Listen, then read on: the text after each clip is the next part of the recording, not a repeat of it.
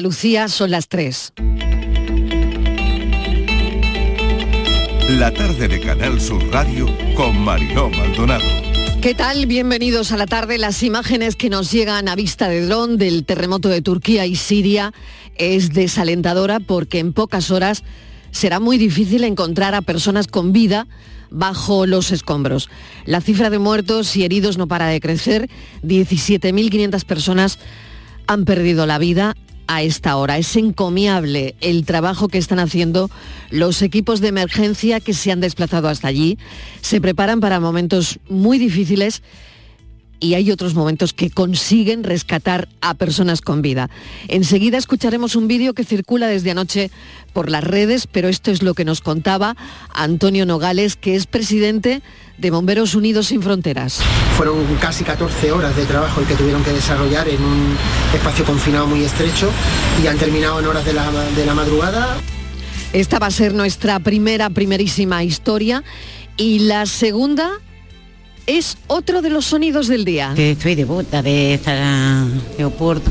Y le tengo mucha fe. Hoy es que se cumplió y vengo a darle la gracia. Porque lo que le he pedido, pues me la ha coincidido. Nosotros vamos de Madrid para cumplir una promesa. Sí, yo he venido ya muchos años. Organizo un viaje con, allí en mi pueblo y venimos aquí todos los años, desde Torró. Fray Leopoldo de Alpandeire, la devoción, la religiosidad popular, sus manifestaciones desde el lado antropológico la antropología dispone ya de un sólido y más que contrastado bagaje como para dirigir al mundo devocional una mirada compleja, la verdad. Somos conscientes, desde luego, de que los rituales religiosos, como todos los rituales, son polisémicos y no solo comunican mensajes relacionados con lo sobrenatural, sino también con lo económico, con lo social, con lo lúdico, con lo étnico y, por supuesto, con la identidad cultural.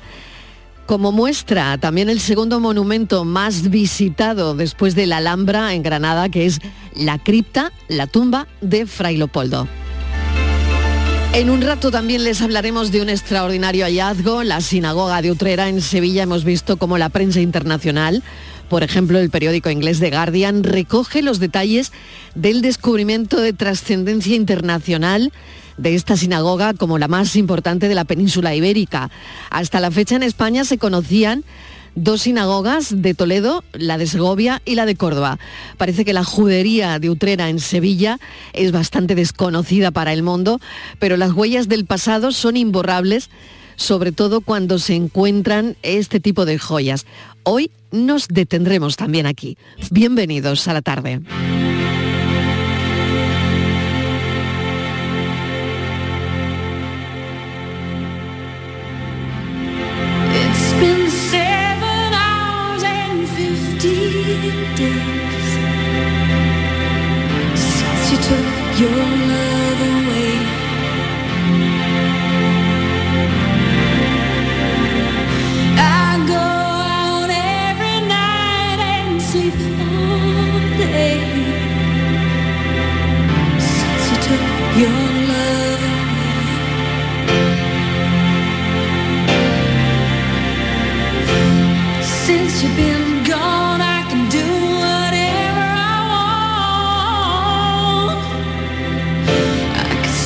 Who never had you.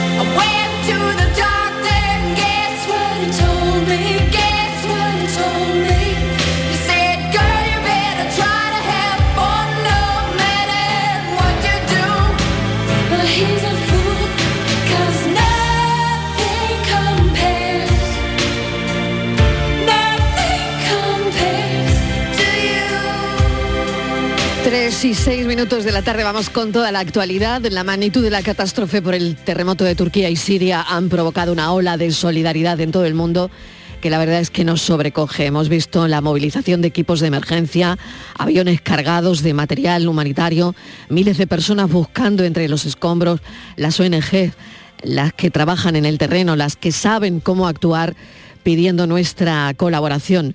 Mesa de redacción, bienvenido Javier Moreno, buenas tardes. Hola, ¿qué tal Mariló? Buenas tardes. Y la verdad es que resulta muy difícil no movilizarse con esto.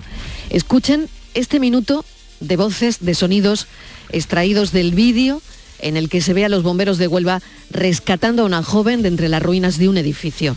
Un rescate que duró 14 horas y que nuestro compañero Javier Moreno ha resumido así.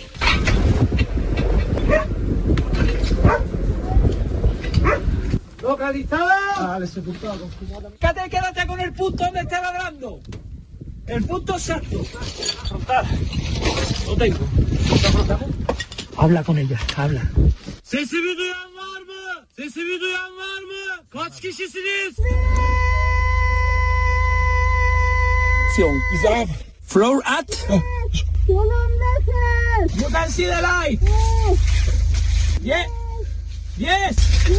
Mete la mano. You can see my hand. Lo más importante es intentar ubicarla, caballero. La, Lo- la mano la ve. ¿eh?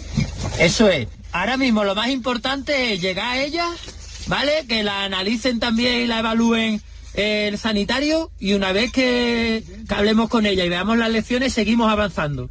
Venga, Vero, ¿eh? Venga, Vero, sumito. Así, cariño, muy bien. Despacio, cariño, va. Venga. Ok. Tranqui, tranqui. Despacio, despacio, despacio. Silencio, silencio.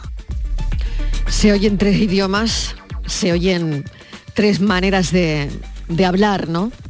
El árabe, de, el árabe de Turquía Claro, el árabe de Turquía, el, el español nuestro, el andaluz. y el inglés de los y el bomberos inglés. preguntándole a las chicas si, si ve su mano, si ve la luz, Y si veía la pidiéndole luz. que beba el, el- el zumo que le pasan, que esté tranquila, que es sobrecogedor, ¿verdad, Mariló? Sobrecogedor escucharlo totalmente. y verlo, ¿no? eh, Totalmente. En el vídeo vemos cómo entra primero el perro, ladra, porque detecta que hay vida, porque si no, no ladraría, y, y después comienza, vemos en el vídeo cómo comienza el operativo de rescate, ¿no? Que es al final, Javier, la recompensa a un esfuerzo titánico, a horas y horas buscando vidas, a dar cobijo también a quienes se han quedado sin nada, ¿no? Y bueno, lo que oíamos otra vez, que una persona puede aguantar mucho sin comer, pero solo de tres a cinco días sin beber. Y eso lo saben los rescatadores. ¿no? Efectivamente, y no tenemos ninguna duda, Mariló, de que solamente por eso ya ha merecido la pena para estos bomberos, por este rescate, estar ahí, a pesar de la, de la magnitud. Tú has dado algunas cifras, vamos ya, es espeluznante por 17.000 fallecidos, ¿no? 17.500 fallecidos, casi 70.000 heridos, decenas de miles de familias sin casa. Hemos visto en redes sociales mensajes de, organizaciones de las ONG, hemos visto a UNICEF, a Save the Children, la campaña que ha puesto en marcha hoy Cáritas en España para movilizar, ya de entrada ha movilizado una partida de 200.000 euros para atender la emergencia humanitaria provocada por estos terremotos. Son organizaciones que tienen toda la experiencia necesaria en el terreno para atender la emergencia humanitaria y nos están pidiendo ayuda porque el trabajo que realizan, la movilización del personal, el envío del material, la atención a los heridos, eso requiere fondos. ¿Cómo trabajan estas organizaciones? Una organización como Cáritas en un contexto como este. ¿Qué necesita en este momento crucial Cáritas España? Vamos a preguntárselo a Bárbara Lorenzo, técnico del equipo de cooperación internacional de Caritas Española y una de las responsables de esta campaña con Turquía y Siria. Bienvenida, Bárbara. Hola, buenas tardes. Muchas gracias. Bueno, la pregunta es sencilla. ¿Qué necesitáis en este momento y cómo trabajáis en este contexto? Eh, bueno, pues como ahora mismo lo, lo más urgente es, eh, como comentabais, el, el atender a la gente que se ha quedado sin, sin alojamiento, sin casa. De un día para otro se han visto que no tienen casa, no tienen dónde ir, no tienen qué comer y estamos en invierno y es un invierno que es duro, con lo cual ahora mismo nuestro, nuestro foco está en dar alojamiento, dar cobertura a estas personas con alojamiento, con comida y con, y con, ropa, de, con ropa de abrigo, mantas, etcétera. En este momento es donde se están enfocando nuestras, eh, nuestros esfuerzos. Eh, estamos hablando de dos países en los que ahora mismo eh, enviar materiales eh, en especie es, es complicado. Siria es un país que es complicado todo el traspaso de fronteras con materiales. Turquía ahora la problematización del, del terremoto también, con lo cual nuestra manera de trabajar es con, con los socios locales, pues eh, enviándoles, enviándoles fondos para que hagan las compras a nivel local, que tienen más, más fácil la logística pero como digo, lo fundamental ahora es dar alojamiento a estas personas, eh, abrigo y, y comida. Porque, Bárbara, eh, Caritas trabaja en el terreno, no sé, en Siria, donde es más complicado en Turquía, con, con contrapartes o tenéis equipos propios de Caritas en allí o trabajáis, como digo, con contrapartes con otras organizaciones. Eh, bueno, son las caritas de las caritas de allí, las que a través de las cuales trabajamos. O sea, en Caritas Siria sí, además en Caritas Siria tenemos eh, oficina en Alepo, una de las zonas eh, eh, afectadas, Latakia, otra, Homs y Hama, tal, y en el norte de, de Turquía pues se, se- se tiene presencia también. sí. Y, para, y para remarcar lo importante, enviar eh, en especie es complicado, movilizarlo, ya sabemos que es muy Sí. difícil, por eso hace falta dinero, ¿no? Que quede claro que el Eso dinero va directamente a estas organizaciones que pueden comprar lo que saben que se necesita allí, ¿no? Eso es, eso es. Estamos ahora en los primeros días de la emergencia y, y se están haciendo un análisis de necesidades para, porque esto no acaba en una semana, esto no acaba en 10 días. Luego es la gente que Claro. se ha quedado sin, sin alojamiento, luego qué va a pasar, ¿no? Porque las, las casas se ha visto, se ven todos los vídeos y las fotos que han salido en, todos los medios, es que las casas se han caído eh, de- del todo. Entonces esto no va a acabar en 10 días o, o 15 días. Esta gente va a necesitar realojarse en algún lado. Entonces, bueno, pues esos fondos ahora es esa primera emergencia, pero luego va a ser toda esa reubicación y, y el alojamiento para todas esas familias que se han quedado, se han quedado sin nada. Claro, Bárbara, la gente probablemente que quiera ayudar y que me imagino que ahora mismo, ¿no? Con todo lo que estamos viviendo, son muchas personas, eh, también Sí. les entrará la duda de qué llega de esa ayuda económica, ¿no? Y esto es una Sí. cosa que a mí me gustaría aclararlo, Bárbara, para que no haya malos entendidos, ¿no? ¿Qué llega de esa ayuda económica a Turquía?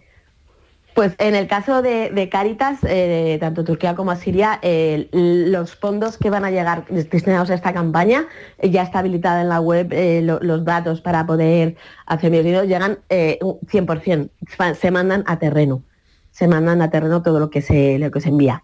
Sobre todo lo que, es, lo que son donaciones directas, es decir, la gente que pone dinero en esa, en esa cuenta habilitada con el nombre de territorio, eh, terremoto, Turquía, Siria, ese dinero va en su totalidad a terreno, en nuestro caso. Ujú. Bárbara, pues ya lo último es como la gente que quiera contribuir, que quiera ayudar, cómo lo tiene que hacer. Pues entrando en la página web de Caritas, ahí están los datos de, la, de las cuentas de la cuenta bancaria que se ha habilitado para, para gestionar este apoyo para que podamos enviar a, a terreno. Ya tenemos, ya Caritas, en el caso de Caritas había fondos que se están ya habilitando, como has comentado, ese dinero que ya se, se está enviando, pero todo lo que llega adicionalmente, pues eh, en la, en la página web de Caritas está el número de cuenta para que de ahí lo podamos gestionar con, en Obviamente eh, los equipos están haciendo una identificación de necesidades más allá de este, lo que comentaba de la ayuda inmediata de ahora, de alojamiento, comida y mantas, para en, en- en el medio, medio plazo también poder hacer un plan de actuación con, con esta gente que se ha quedado sin, sin casa y sin nada. Bárbara Lorenzo, muchísimas gracias.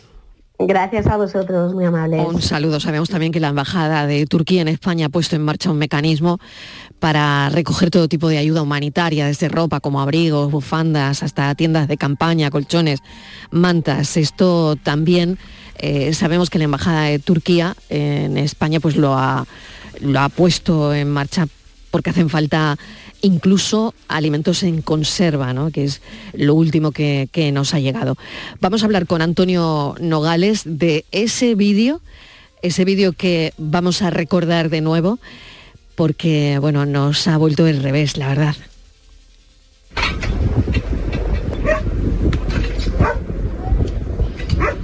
Localizada. Vale. Quédate, quédate con el punto donde esté ladrando. El punto exacto. Quédate con el punto donde está ladrando. Claro, lo hemos dicho. Primero entran los perros y si detectan a alguien con vida, empiezan a ladrar.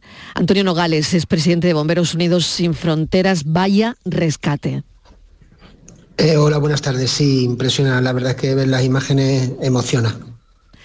¿Cómo ha sido, Antonio? Eh, nos dabas detalles eh, hace un rato también, te oíamos eh, contarlo.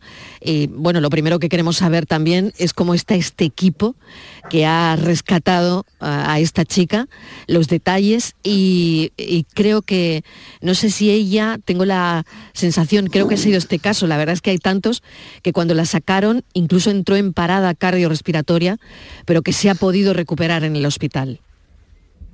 Eh, sí, esta, bueno, esta chica no fue una parada respiratoria, cardiorrespiratoria propiamente dicha, pero sí fue una especie de síncope por la tensión que, tenía, sobre todo por, ataques de ansiedad que le estaban dando porque la estábamos retirando del, lugar donde se encontraba con su hermana y bueno, pues no estaba asimilando muy bien eh, que su hermana estaba fallecida y, y, bueno, los equipos sanitarios que llevamos tuvieron que reanimarla y fue un rescate muy intenso. Desde, han sido 14 horas desde que se inició la maniobra en una estructura muy comprometida, con una situación muy compleja y la verdad con, muchísimo esfuerzo en un espacio confinado muy reducido.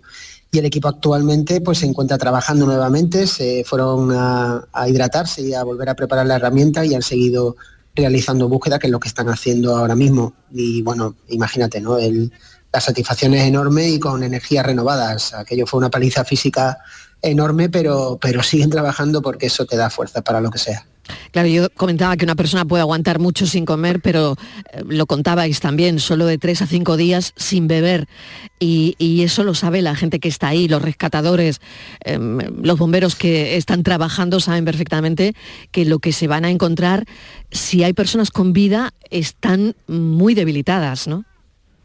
Sí, efectivamente, la prioridad se, se, basó en eso, en, empezar a hidratarla, ¿no? Estaba ya cerca de las 72 horas de haber permanecido en esa postura sepultada, completamente inmóvil, y, la prioridad fue empezar con esa hidratación que se inicia muy despacio y se va aumentando poco a poco que, es, lo que le va a dar eh, las horas suficientes para poder extraerla con seguridad, ¿no? Hidratarla primero y continuar con el trabajo. Mm. Antonio, ¿está bien organizado el trabajo de los equipos de emergencia en, estas ciudades? Quiero decir, eh, o, los bomberos van así con los perros viendo dónde identifican que hay posiblemente una persona con, vida, están las autoridades locales. ¿Cómo, se organiza? ¿Quién está coordinando todo esto? Normalmente este tipo de situaciones lo organiza un gabinete de crisis que, instalan las, autoridades competentes del país. Eh, es muy difícil eh, controlar una situación de este tipo con un aluvión de equipos de rescate como el que está llegando y, con un caos que provoca un terremoto de, la fuerza que hemos visto, ¿no? Pero en este caso los compañeros nos transmiten que, tienen la sensación de que el gobierno está teniendo una buena gestión de la emergencia. O sea, están intentando coordinar esa ayuda inmediata de los equipos de respuesta eh, lo mejor que pueden dentro de, unas circunstancias que son muy difíciles de controlar y que es un caos se dé en el país en el que se dé, ¿no? Imagino que, hay incluso familias, personas que, se acercan a los equipos a pedirles que vayan a mm. determinados edificios mm, en ruina a colapsados, que, colapsados a que rescaten, mm. ¿no? y, se pueden dar situaciones incluso peligrosas para los equipos de rescate, ¿verdad? Bueno, eh, es, raro que llegue a derivar en una situación peligrosa, pero eso se está dando ya y se da en todas las catástrofes en las que hemos estado. O sea, eh, siempre eh, los familiares te paran por la calle y quieren que busques a sus familiares y además ahí aparece el factor humano de supervivencia y la mayoría de las veces eh, ni siquiera son, son del todo ciertas las historias que cuentan de que han escuchado voces o que están hablando por teléfono, porque lo que quieren realmente, y hay que ponerse en su lugar, es que rescates a, sus familiares, ¿no? Y, lamentablemente no se puede tener eh, no se puede abarcar todas las situaciones de trabajo que se dan, pero sí son situaciones que se dan, pero en ningún caso suelen, suelen derivar en situaciones peligrosas. Es alucinante el vídeo, eh, Antonio, porque bueno, se ve entrando al perro, como decía, y el perro, claro, tiene un tamaño que mm, bueno, puede entrar fácilmente, pero cuando entran los bomberos, la verdad es que una lo que se pregunta es si esto, como decía Javier, no es peligroso, si ahí no, no se puede derrumbar parte del edificio. Si, no lo sé, ¿cómo, mm, cómo constatáis todo esto, ¿no? Para no poder no poner en peligro otras vidas, ¿no? las vidas de quienes van a ayudar, ¿no? Bueno, la experiencia también y la formación que tenemos nos hace eh, hacer un, trabajo que abarca muchas fases a la vez, ¿no? Esa, esa estructura, obviamente, por nuestros compañeros fue, ha sido evaluada con unos mínimos de seguridad, obviamente. Entendemos que son riesgos asumibles y que ahí hay una persona viva y ese riesgo lo tenemos que correr. Y por supuesto, en la medida de lo posible también, pues esa estructura se asegura para garantizar al menos la salida de los equipos en el caso de que haya una réplica es cierto que el riesgo se corre, pero también es cierto que hay ahí un equipo humano con una profesionalidad enorme y que saben perfectamente lo que hacen y dónde se están metiendo. ¿Y hasta cuándo, Antonio, hasta cuándo van a estar los equipos de, bomberos por ahí? ¿Hasta cuándo razonablemente hay esperanzas de encontrar vida debajo de los escombros? Bueno, en este caso eh, hablamos de que esas 72 horas son las principales y fundamentales, pero eh, obviamente, aunque se vaya reduciendo las posibilidades de supervivencia, yo estoy seguro de que hoy van a seguir dándose rescate, incluso mañana, al día siguiente y en los, sucesivos días. Eh, ¿Hasta cuándo? No podríamos decirlo porque eso también va a depender de las autoridades, que va a llegar un momento donde eh, van a preferir hacer un desescombro indiscriminado para evitar también posibles epidemias y algunas cosas que puedan producirse, pero nosotros calculamos que todavía dos, tres días eh, van a seguir las labores de rescate. A partir de, de esos dos o tres días, pues ya un poco las autoridades son las que van a marcar la línea, porque además ya los rescates serán, serán muy pocos y serán raras excepciones. Antonio, pues queremos eh, mandar todo el ánimo del mundo a esos equipos de, emergencia que están haciendo lo imposible, que se han desplazado hasta allí, que es verdad que lo contamos, pero cuando nos llegan los vídeos, sinceramente, este último, Antonio, ha sido escalofriante. Encontrar, bueno, cuando, cuando veíamos el pie de la chica, eh, con un calcetín a rayas, ¿no? Y pensar que la chica estaba ahí y que había que evaluar también en, rápidamente cómo se encontraba, si estaba consciente, si no, cuando, cuando se oye ese sonido de fondo, ¿no? Que es lo que estamos escuchando ahora y ella grita, ¿no? Esto. Sí. Floor at. Le pregunta si ve la luz, no sé, es todo de verdad que mm, tremendo, Antonio, es tremendo. Sí, es muy intenso y para los compañeros lo es aún más. Eh, el pie que se ve de esa, lamentablemente no es de esa chica, es de su hermana que estaba fallecida y ha sido uno de los problemas que se han encontrado en el acceso y es que eh, eh, en el trayecto hasta llegar a ella pues estaban los dos cuerpos, el de su hermana y el de su madre. Y ese también ha sido una de las causas que la chica haya salido más nerviosa y con ese con ese decaimiento con el que salió, porque bueno, estaba ya un poco nerviosa después de tantas horas y además con la ansiedad propia de, ver que su hermana estaba fallecida. Qué tragedia. Antonio, mil gracias. Yo me pregunto cómo vuelven después los, los bomberos a, la realidad, ¿no? Cuando vives una cosa así, tan tremenda, eh, lo que estás viendo, ¿no? Y, lo sé porque tú también has estado, Antonio, ¿no? Cómo, cómo vuelves al salón de tu casa, ¿no? Em, no lo sé, me imagino que uno necesita un tiempo para procesar todo eso hasta, pues eso, ¿no? Sentarte en el salón de tu casa a ver la tele, por ejemplo, y, desconectar de lo que has vivido, ¿no? Pero no sé eso cómo se hace, la verdad. Sí, e, e, es cierto, y además has descrito una escena que yo personalmente en todas las que he estado ha sido la, la que la que recuerdo, y es la de regresar a casa cuando ya estás tranquilo y estar dos, tres días un poco muy bien sin saber eh, dónde está y mirando a tu alrededor y viendo, bueno, pues eh, el ambiente de comodidad, de seguridad y de circunstancias con las que vivimos nosotros y lo que dejas atrás, ¿no? La verdad es que te, deja pensativo, te deja eh, siempre con la mente unos días allí, pero bueno, muy rápidamente son muy buenos profesionales y lo que hacemos es volver con ganas de seguir preparándonos para cuando, por desgracia, la naturaleza nos vuelva a poner a prueba, estar preparados. Antonio Nogales, mil gracias, de verdad y un saludo para los equipos que están allí.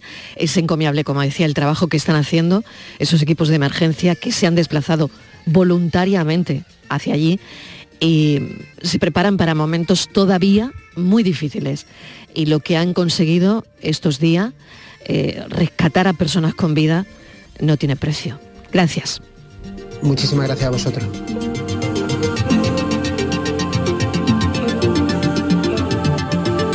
Hacemos una pequeña pausa y hablamos de la devoción. La tarde de Canal Sur Radio con Mariló Maldonado. También en nuestra app y en canalsur.es.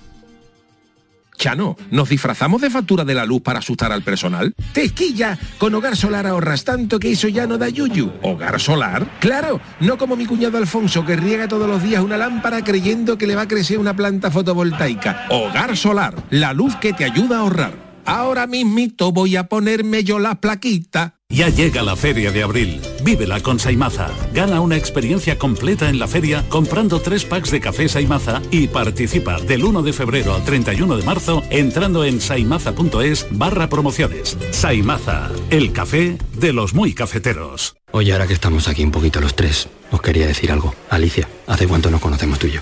Nos acaban de presentar. Bueno, y Alberto. Soy Félix. Pues Félix, para mí, para mí, ¿eh? Es como si fuerais mis hijos. Los dos, ¿eh? Padre no hay más que uno. Claro que por 17 millones a lo mejor te sale alguno más. Ya está a la venta el cupón del Extra Día del Padre de la ONCE. El 19 de marzo, 17 millones de euros. Extra Día del Padre de la ONCE. Ahora cualquiera quiere ser padre. A todos los que jugáis a la ONCE, bien jugado. Juega responsablemente y solo si eres mayor de edad. En las mañanas de los fines de semana estoy contigo en Canal Sur Radio para contarte toda la actualidad y cómo se despierta y vive Andalucía. Días de Andalucía.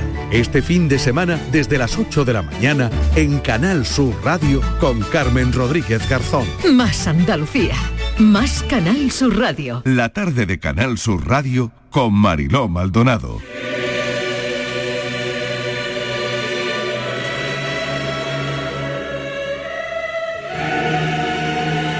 Y 27 de la tarde y hablamos ahora de una devoción que convoca a sus fieles como pocas en España y que cada año nos devuelve a muchos a nuestra infancia, a los recuerdos de una imagen, de una estampita.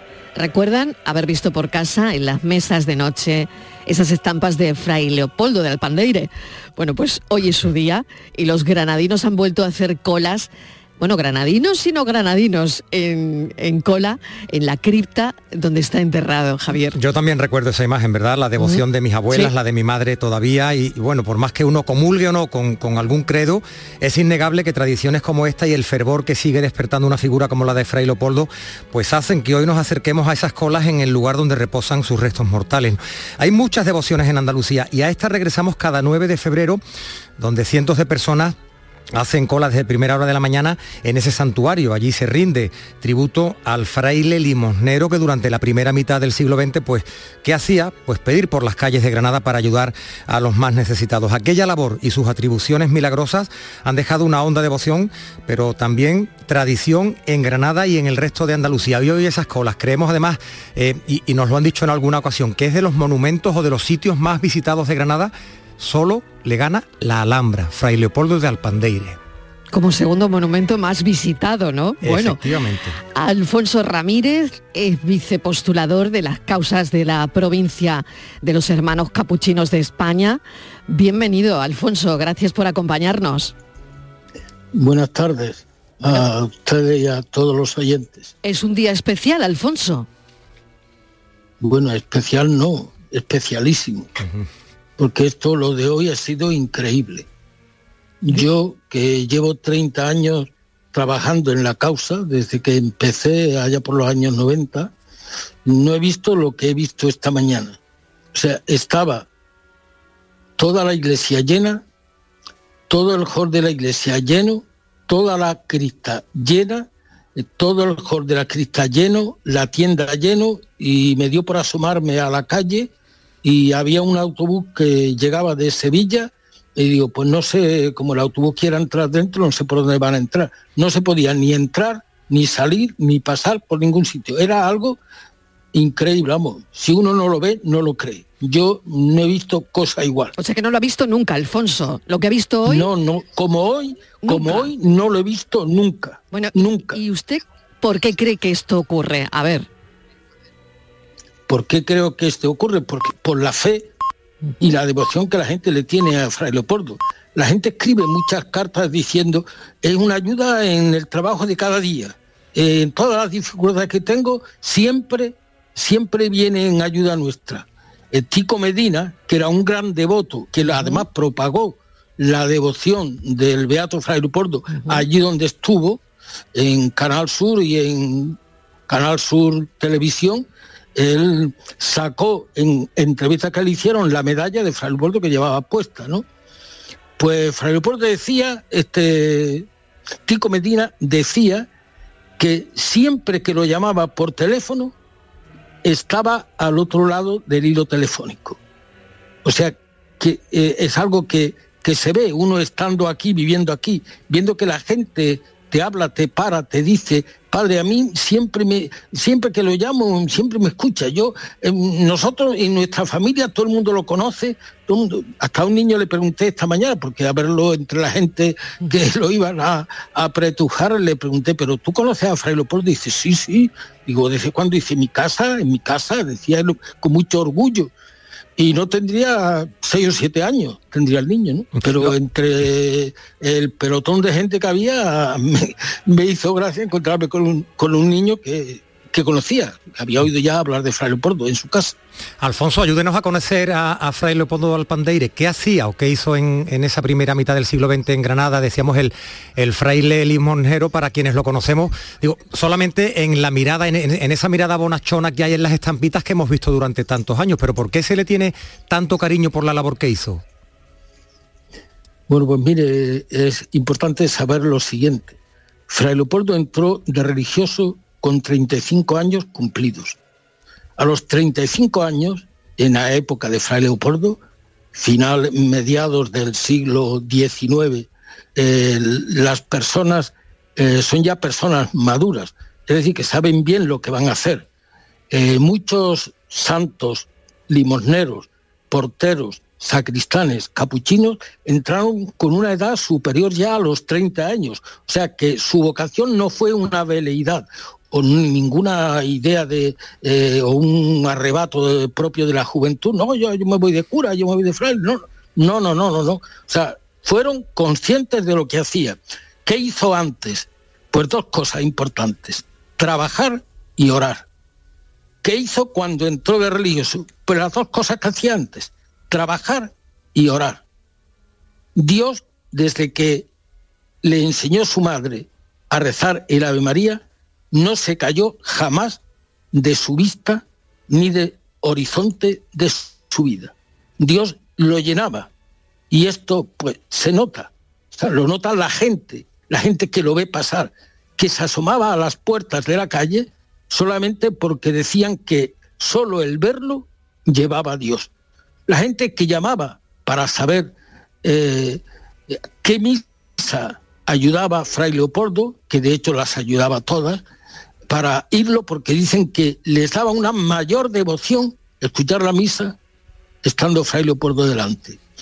Es, son las intuiciones de, de la gente. Esta mañana ha estado el alcalde de Granada aquí visitando la tumba y también nos decía que su abuela, que vivía aquí en la calle Elvira, cercana al convento.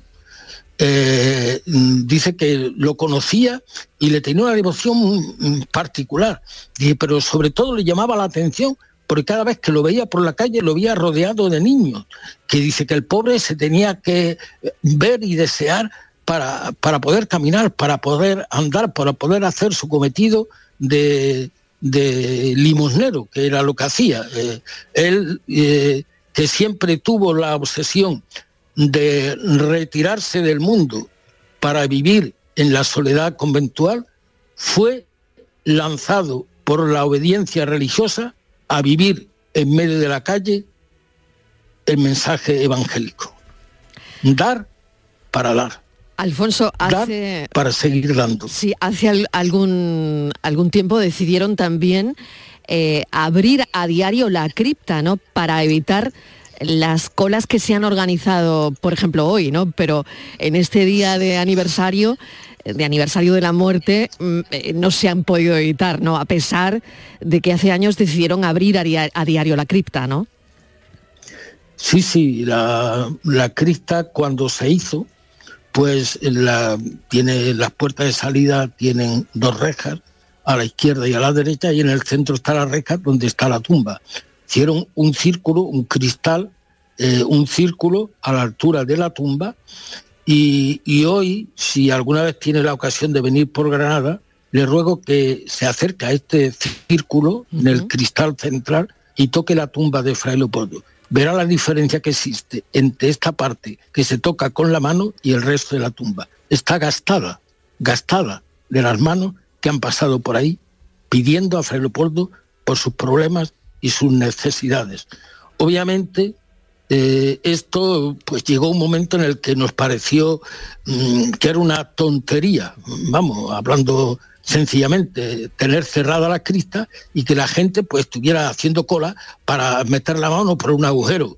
Pues eh, lo más, más rápido es que pasen por la tumba, pues todos los que quieran, todos los que quepan, como entren, avalancha y demás. El mismo alcalde hoy estuvo haciendo cola también, o sea que no se metió, no se coló, sino se me entró en la cola con, con los demás y pasó ante la tumba y, y así pues ha seguido eh, siendo verdaderamente imposible llegar a, a, bajar o a subir porque es que, que no se cabía, que no se podía entrar, que resultaba pequeño todo hoy. Alfonso, pues nada, le agradecemos que nos haya, que haya sacado este huequecito para, para atendernos y mil gracias por habernos contado esto que forma parte de la devoción, la religiosidad popular y por supuesto esa gran manifestación ¿no? que hay ahora mismo en este punto de Andalucía, gracias a Fray Leopoldo de Alpandeire. Un saludo. Vale, muchas gracias a vosotros por ser vehículo de transmitir también esta buena noticia de que Dios no se olvida de los pobres. Un saludo, gracias. Vamos con la foto del día. Escuchen la foto que hemos seleccionado, pero antes despedimos a Javier Moreno. Javier, gracias. Hasta mañana, buenas tardes. Hasta mañana, un beso, adiós. Por una mirada a un mundo, por una sonrisa a un cielo. Así comienza el poema de Gustavo Adolfo Becker, que me ha recordado la imagen eh, que os voy a presentar hoy como la fotografía del día. Mi nombre es Pepe Ortega y la fotografía que he elegido para el día de hoy es una fotografía del fotógrafo granadino Pepe Villoslada. Es una fotografía de la Alhambra vista desde el Albaicín, en Granada. Es una foto original donde se ve los visitantes en una de las cubiertas de la Alhambra eh, en silueta y se ven muchos pájaros volando y un gran margen de cielo hacia arriba. Por eso pues me ha recordado, me ha sacado una sonrisa y me ha recordado ese poema de Gustavo Adolfo Becker. Espero que les guste y les mando un saludo y un abrazo a todos, que tengan un buen día. Fotoperiodistas que buscan la imagen del día que está ya en nuestras redes. Francis, ¿quién la ha elegido? Bueno, pues la ha elegido esta eh, fotografía para la tarde Pepe Ortega. Pepe ha desarrollado su trabajo durante casi dos décadas en prensa nacional como ABC, Cinco Días o La Vanguardia, entre otras publicaciones, sin olvidar su faceta de fotografía de autor. Pepe Ortega está especializado en retrato editorial, reportaje social, reportaje gastronómico, fotografía de calle y fotografía con dispositivos móviles. Ha participado y coordinado numerosas exposiciones y workshops y cursos con colegas de la National Geographic, Reuters o la agencia Magnum. Es además docente de talleres de imagen y desde hace años imparte diversas masterclass de fotografía y edición con dispositivos móviles para redes sociales e internet. Una pequeña pausa y seguimos con Andalucía Pregunta. La tarde de Canal Sur Radio con Mariló Maldonado. También en nuestra app y en canalsur.es. Los Guerrilleros, tapicería y colchonería en Utrera, a precios de fábrica. Colchón de matrimonio de 27 centímetros de grosor, lechos independientes, refuerzo en zona lumbar, cara de verano e invierno, valorado en 689 euros, ahora 299 euros. Sí, sí, has escuchado bien, 299 euros. Y por un euro más televisor LED de 32 pulgadas de regalo. Estamos en Utrera, carretera Carmona número 15 en Utrera, Sevilla. Entregas en 48 horas. Las claves para aprender y comprender el flamenco están en flamencoradio.com. Las grandes figuras de la historia de esta seña de identidad cultural de Andalucía. Los mitos del flamenco, sus vidas y obras, los orígenes, las estrellas actuales del cante, el toque y el baile, festivales, las joyas de nuestro archivo, la influencia del flamenco en otras músicas del mundo. Flamencoradio.com es el mejor flamenco de forma ininterrumpida durante 24 horas. Flamencoradio.com, desde la tierra del flamenco, flamenco para toda la tierra. Grupo de emisoras de Canal Sur Radio. La radio de Andalucía. No hay nada como enfrentarse a la realidad para descubrir que a veces las cosas no son como decía. En el programa del Yuyu aseguran que se ha caído un mito. Así que esta rendición incondicional de Doña Marí Kondo, que con tres niños recoge espaná, es una victoria moral para muchos de nosotros. Un programa donde vemos pasar la vida poniendo la mejor cara. Yo no te digo nada, Maricondo, si además de tres niños, tiene que llevar para adelante tres programas de radio, dos espectáculos y mil cosas más. A ver si el que tiene que escribir libros sobre esto soy yo y no me había dado cuenta. El programa del Yuyu. Gente genuinamente original. De lunes a jueves a las 10 de la noche. Más Andalucía, más Canal Sur Radio. La tarde de Canal Sur Radio con Mariló Maldonado. Estos son nuestros teléfonos. 95 1039 105 y 95 1039 16. Hoy tenemos con nosotros a Raquel Alarcón, abogada del despacho Torres y Alarcón, especialista en Derecho Laboral y Sanitario. Bienvenida Raquel. Bienvenida Marilo. Gracias por acompañarnos. Estíbaliz Martínez, mesa de redacción, bienvenida. Hola, ¿qué tal? Buenas tardes. Pues vamos con todos los asuntos. Bueno, recuerdo primero el 670 94 30 15 y el 670 940 200 por si quieren mandar algún audio. Así que empezamos ya. Venga. Vamos, si quieres, Mariló, con una primera cuestión que yo creo que es importante porque se va a producir ya el 14 de febrero, la semana que viene. El Consejo de Ministros, Mariló, tiene pensado aprobar la subida del salario mínimo, tiene pensado subir un 8%, se va a situar en 1.080 euros y, hay mucha expectación a, bueno, parece ser que va a ser el martes cuando se va a aprobar, a esta nueva subida. Entonces le queríamos, eh, los oyentes le querían preguntar a Raquel eh, em, quiénes que se van a beneficiar de esa subida, si tiene carácter retroactivo, porque esto se aprueba en febrero, y, cuántas pagas. Vamos con ello. Sí, vamos por partes. En principio, el borrador que existe, el que, no, el que ahora mismo está circulando, dice que será aplicable desde enero, por lo tanto sí tiene carácter retroactivo. Aplicarán en la nómina la pequeña subida esa, que se llama subida con tal, y te lo aplicarán en la nómina, en la nómina de enero y en esta de febrero pues ya lo tienen que aplicar obligatoriamente. ¿A quién le va a afectar? Pues le va a afectar a aquellas personas que cobren salario mínimo interprofesional, ¿vale? Que los convenios colectivos normalmente solo son categorías laborales que no son muy altas y que tienen un salario bastante bajo. Pero lo que sí está claro es que nadie va a poder cobrar menos de 1.080 euros al mes en su nómina. Lo de las pagas es distinto. ¿Por qué? Porque las pagas pueden estar prorrateadas en las nóminas. Entonces puede, efectivamente, cada convenio colectivo pues te dice si tú tienes dos pagas extras, tres pagas extras, hay algunos que establecen hasta cuatro pagas extras. Lo normal es que sean dos, pero si la tienes prorrateada en tu nómina, tú lo que vas a recibir son 12 nóminas, pero en esa nómina va en la parte que te corresponde de la paga extra. No sé si lo he explicado perfectamente. Yo lo único que tenía una duda, eh, los 1.080 euros son brutos. Sí, claro. Siempre hablamos de cantidad bruta. Vale. Siempre hablamos de cantidades brutas porque el neto va a depender de las circunstancias personales de cada uno, de si tienes hijos, de si no tienes hijos, de si tienes hipoteca, es decir, de tus circunstancias personales. Entonces nunca se se aprueban cantidades en neto. Vale, vale. Muy bien. Bueno, pues vamos con una llamada. Manuel, si no me equivoco, es de Manuel. Vamos con ella. Manuel, ¿qué tal? Bienvenido. Sí, muy buenas tardes. Venga, pues adelante. Manuel, adelante. Explíquenos eh, su cuestión. adelante. Eh, yo soy de Arco, llamaba porque estoy trabajando en una empresa de mensajería. Sí. Entonces, con la subida del salario mínimo, quiero saber cuánto tendré que cobrar eso es lo que pone en nómina, pero eh, está prorrateado, no tenemos paga extra, pero sí tenemos un mes de vacaciones. Entonces, si el salario base son 1.080, el 14 paga, entonces deberíamos de cobrar 1.260, que creo que he ajustado la cuenta. Efectivamente, lo ha ajustado usted perfectamente. Eso que deberemos de cobrar, ¿no? En cantidad bruta, ¿vale? Después le aplicarán los descuentos que le correspondan. Sí. Por lo tanto, ¿en, en cuánto se quedaría, Raquel? En, mil, en 1260 se queda... eh, no he hecho el cálculo, ¿vale? Pero tienes que multiplicar el 1080 por 14 y dividirlo por 12. ¿De acuerdo, Porque tienes Manuel? 14 pagas. De acuerdo. Ese es el cálculo que hay que hacer. Bueno, muchísimas gracias y que probablemente todo el mundo estará haciendo este tipo de cálculos ahora. Venga, recordamos el teléfono. Estos son nuestros teléfonos 95 1039 105 y 95 1039 16.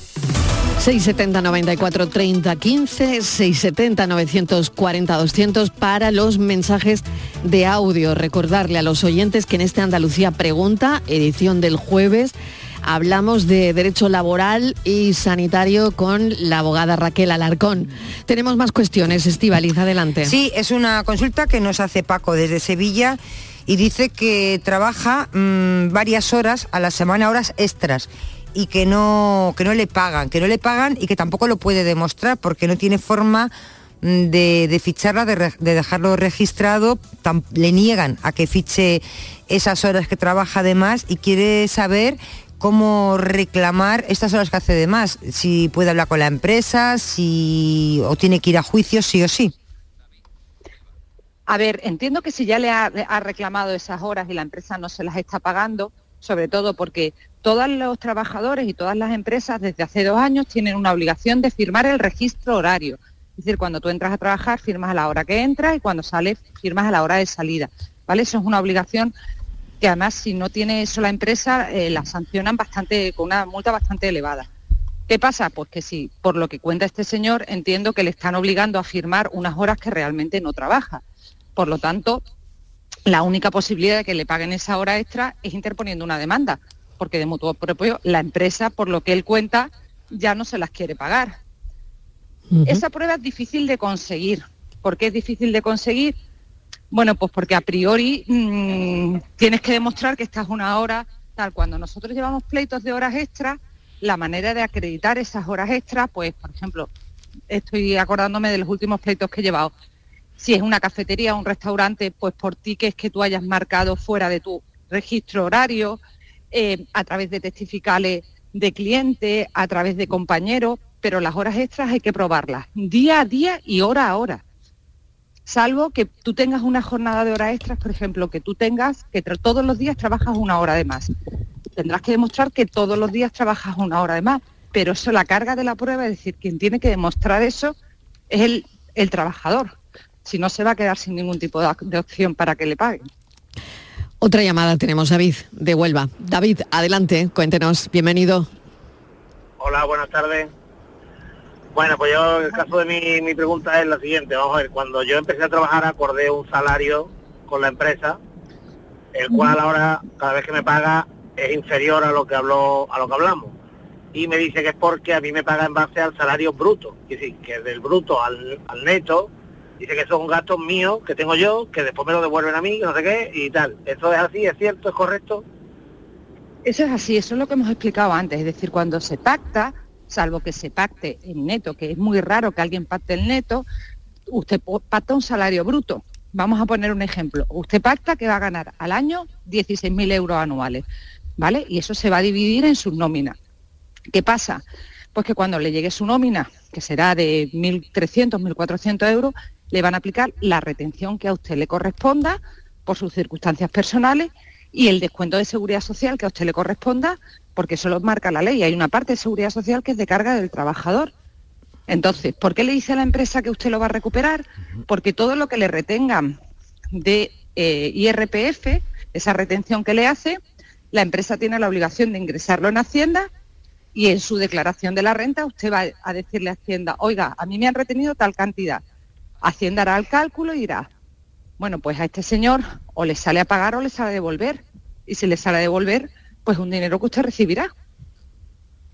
Muy bien, David, le ha quedado claro, ¿verdad? Sí, sí. Sí. Gracias. Venga, muchísimas gracias, un saludo. Voy con Ana de Málaga. Ana, ¿qué tal? Bienvenida. Buenas tardes. Adelante. Gracias por, gracias por escucharme. Gracias. Mira, yo quería preguntarle, mi hija mm, está cobrando el, el mínimo vital este que había, porque ha estado mucho tiempo parada y bueno, le dieron el mínimo vital. Entonces, ella desde agosto está trabajando, se ha hecho autónoma y está trabajando, ¿vale? Entonces, cuando lo- se hizo autónoma, mm, mandó un correo para que le, si le tenían que quitar eso, o sea, no le pertenecía para, para que se lo quitaran, ¿vale? El mínimo vital. Resulta que le dijeron que eso ya, hasta que no hicieran la revisión, no podían hacer nada, que cuando lo revisaran, ya verían, y ahora resulta que ahora, este mes, en vez de quitarle el mínimo vital, que le daban 400 y algo de euros, pues lo han aumentado, le están dando más. Entonces ella quiere devolver ese dinero porque que resulta de que ella está trabajando y, ese dinero se lo van a reclamar después y va a tener que pagar un montón de dinero. Pero ¿cómo lo puede hacer? Porque no le dan cita en la seguridad social, mm, ha mandado un correo, no le, no le contestan, ¿qué puede hacer ella para que no le vuelvan a, para que no le sigan mandando eso? Es que le están mandando ya ca- 800 euros y a ella dice, mamá, ¿yo qué hago? Con-?" Y digo, tú no lo toques porque lo vas a tener que devolver, pero ahora Hacienda, claro, cuando haga la declaración está como que ese dinero se lo han mandado y ella no lo está cogiendo porque cree que no le pertenece, porque ya está trabajando. Claro, ¿qué pasa con ese dinero que está percibiendo? Eh, Lo tendrá que declarar, bueno, punto número uno y punto número dos, lo que está em, comentando la oyente. Em, no sé, Raquel, a ver. lo tiene que devolver. Lo tiene que devolver porque es una devolución. Es decir, el problema es que con el, mínimo vital, bueno, vamos a contar algo que todo el mundo sabe, se aprobó ese, ese tipo de prestación, pero hay mm, tal atasco y tal eh, paralización, tanto en la tramitación de las ayudas iniciales como en cualquier modificación, que tardan muchos meses en resolver al respecto. ¿Eso causa perjuicio a los usuarios? Muchísimos perjuicios, pero eso no le quepa la menor duda que a su hija se lo van a pedir. ¿Lo tiene que declarar? Lo tiene que declarar y una vez que se lo pidan, tendrá que pedirle a Hacienda la devolución de ingresos indebidos y acreditar que ha devuelto ese dinero. Pero el momento es que como su hija lo ha percibido, lo tiene que declarar y cuando lo devuelva pedir la devolución de ingresos indebidos en Hacienda. Sí, Ana, Ana. problema. Claro, es que Ya, lo ya, más, claro, lo lógico, Yo lo lógico, yo entiendo a Ana, claro, entiendo a Ana, mm, va a tener que pagar un dinero que va a devolver y que luego va a tener que esperar pues al ejercicio siguiente para que le devuelvan ese dinero y al final, claro, manden más, que yo no- nosotros queremos lo nuestro nada más. Exactamente, Entonces, lo que claro. queremos es que nos lo mande, pero la entiendo perfectamente, la entiendo perfectamente, pero claro, eh, ahí llega el bucle, ¿no, Raquel? Claro. Claro, es que ahí llega el bucle, es decir, para cualquier solicitud, modificación, Claro. tal cual. Ahí está el atasco en el sistema, que es que lo que no tiene ningún sentido es que un usuario no pueda ser atendido. O sea, yo entiendo que atendan con citas, pero llegó el COVID, quitaron las citas presenciales y aquí parece que es que eso ya no vuelve a existir. Nada, ¿eh? Sí. No, oiga, no, es que yo tengo derecho a que me asista. Entonces, vuelve a insistir con citas presenciales, que yo ya he contado alguna vez en, pro- en el programa, que es que yo soy la primera que como letrada, bueno, es que no consigo una cita ni, ni así no, nos maten, ¿vale? Vuelve a insistir, hay un registro electrónico, intente mandar la información a través del registro electrónico de la- del organismo que corresponda, pero sí, sí, devolverlo lo va a tener que devolver.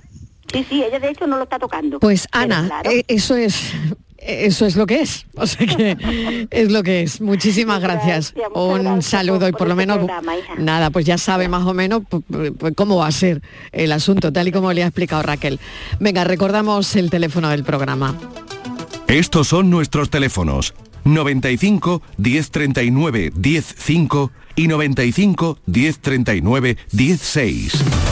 ¿Y alguna cuestión más, Estivaliz, que nos Sí, llega de los consulta. oyentes? Sí, en este caso de Huelva es Sofía la que hace la consulta.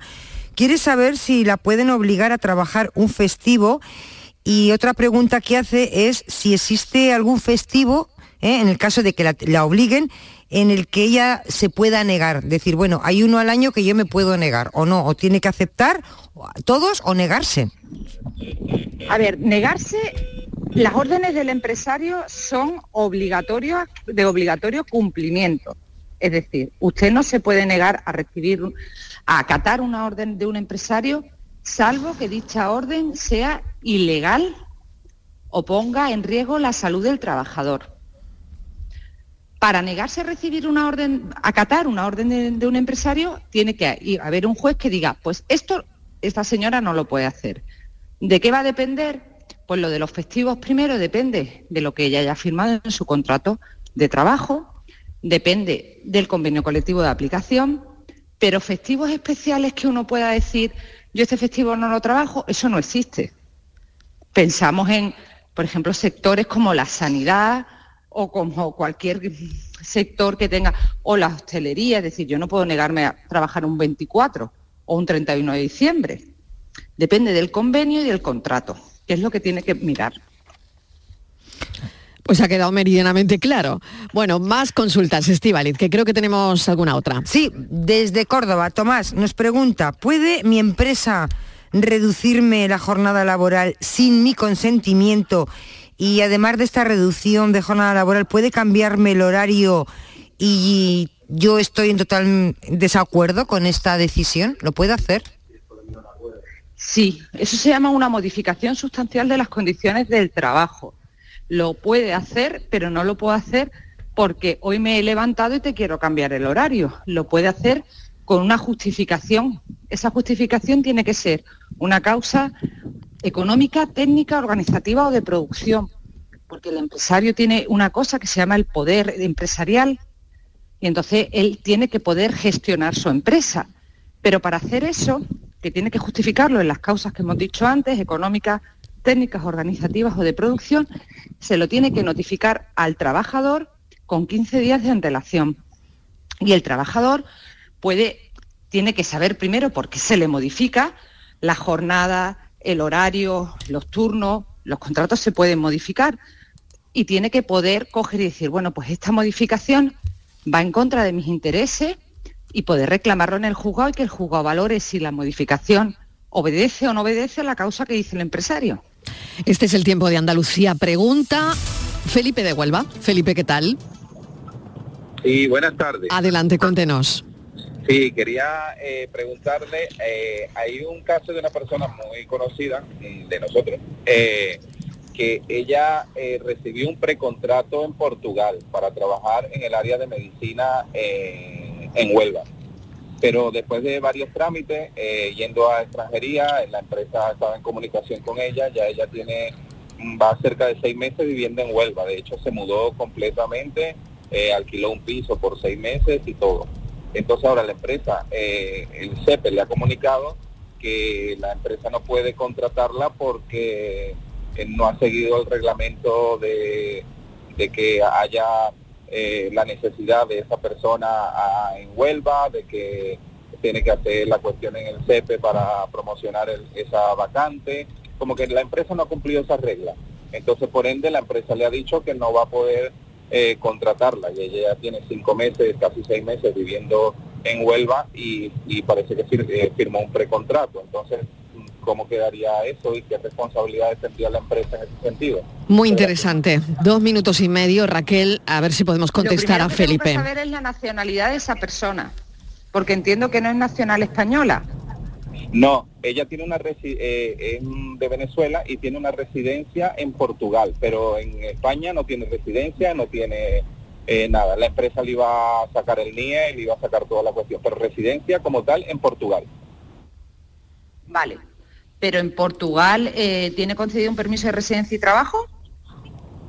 Es que mire, el tema de extranjería cuando se mezcla con el tema de laboral es muy complejo. Explico por qué es muy complejo. Porque para trabajar en territorio nacional uno tiene que tener un permiso de residencia y trabajo. ¿Vale? Ese permiso de residencia y trabajo va vinculado directamente a la situación nacional de empleo. ¿Eso qué significa? Eso significa que cuando una empresa española hace una oferta de trabajo para una persona que no es nacional española ni, por supuesto, miembro de la Unión Europea, porque en la Unión Europea existe la libre circulación, lo que tiene que hacer esa empresa, que es lo que creo que ha pasado, es eh, decirle al SEPE que le dé un certificado negativo. Es decir, que no hay ningún español en todo el territorio nacional que pueda desarrollar esa. 20 segundos, Raquel si hay alguna persona que puede, le van no le van a dar ese certificado y por lo tanto no le van a conceder el permiso de residencia y trabajo. De todas maneras, tiene, claro, tiene que haber tanta gente en esta situación que la semana que viene volvemos sobre sobre esta cuestión. Muchísimas gracias. Escuchamos las noticias. Gracias Raquel.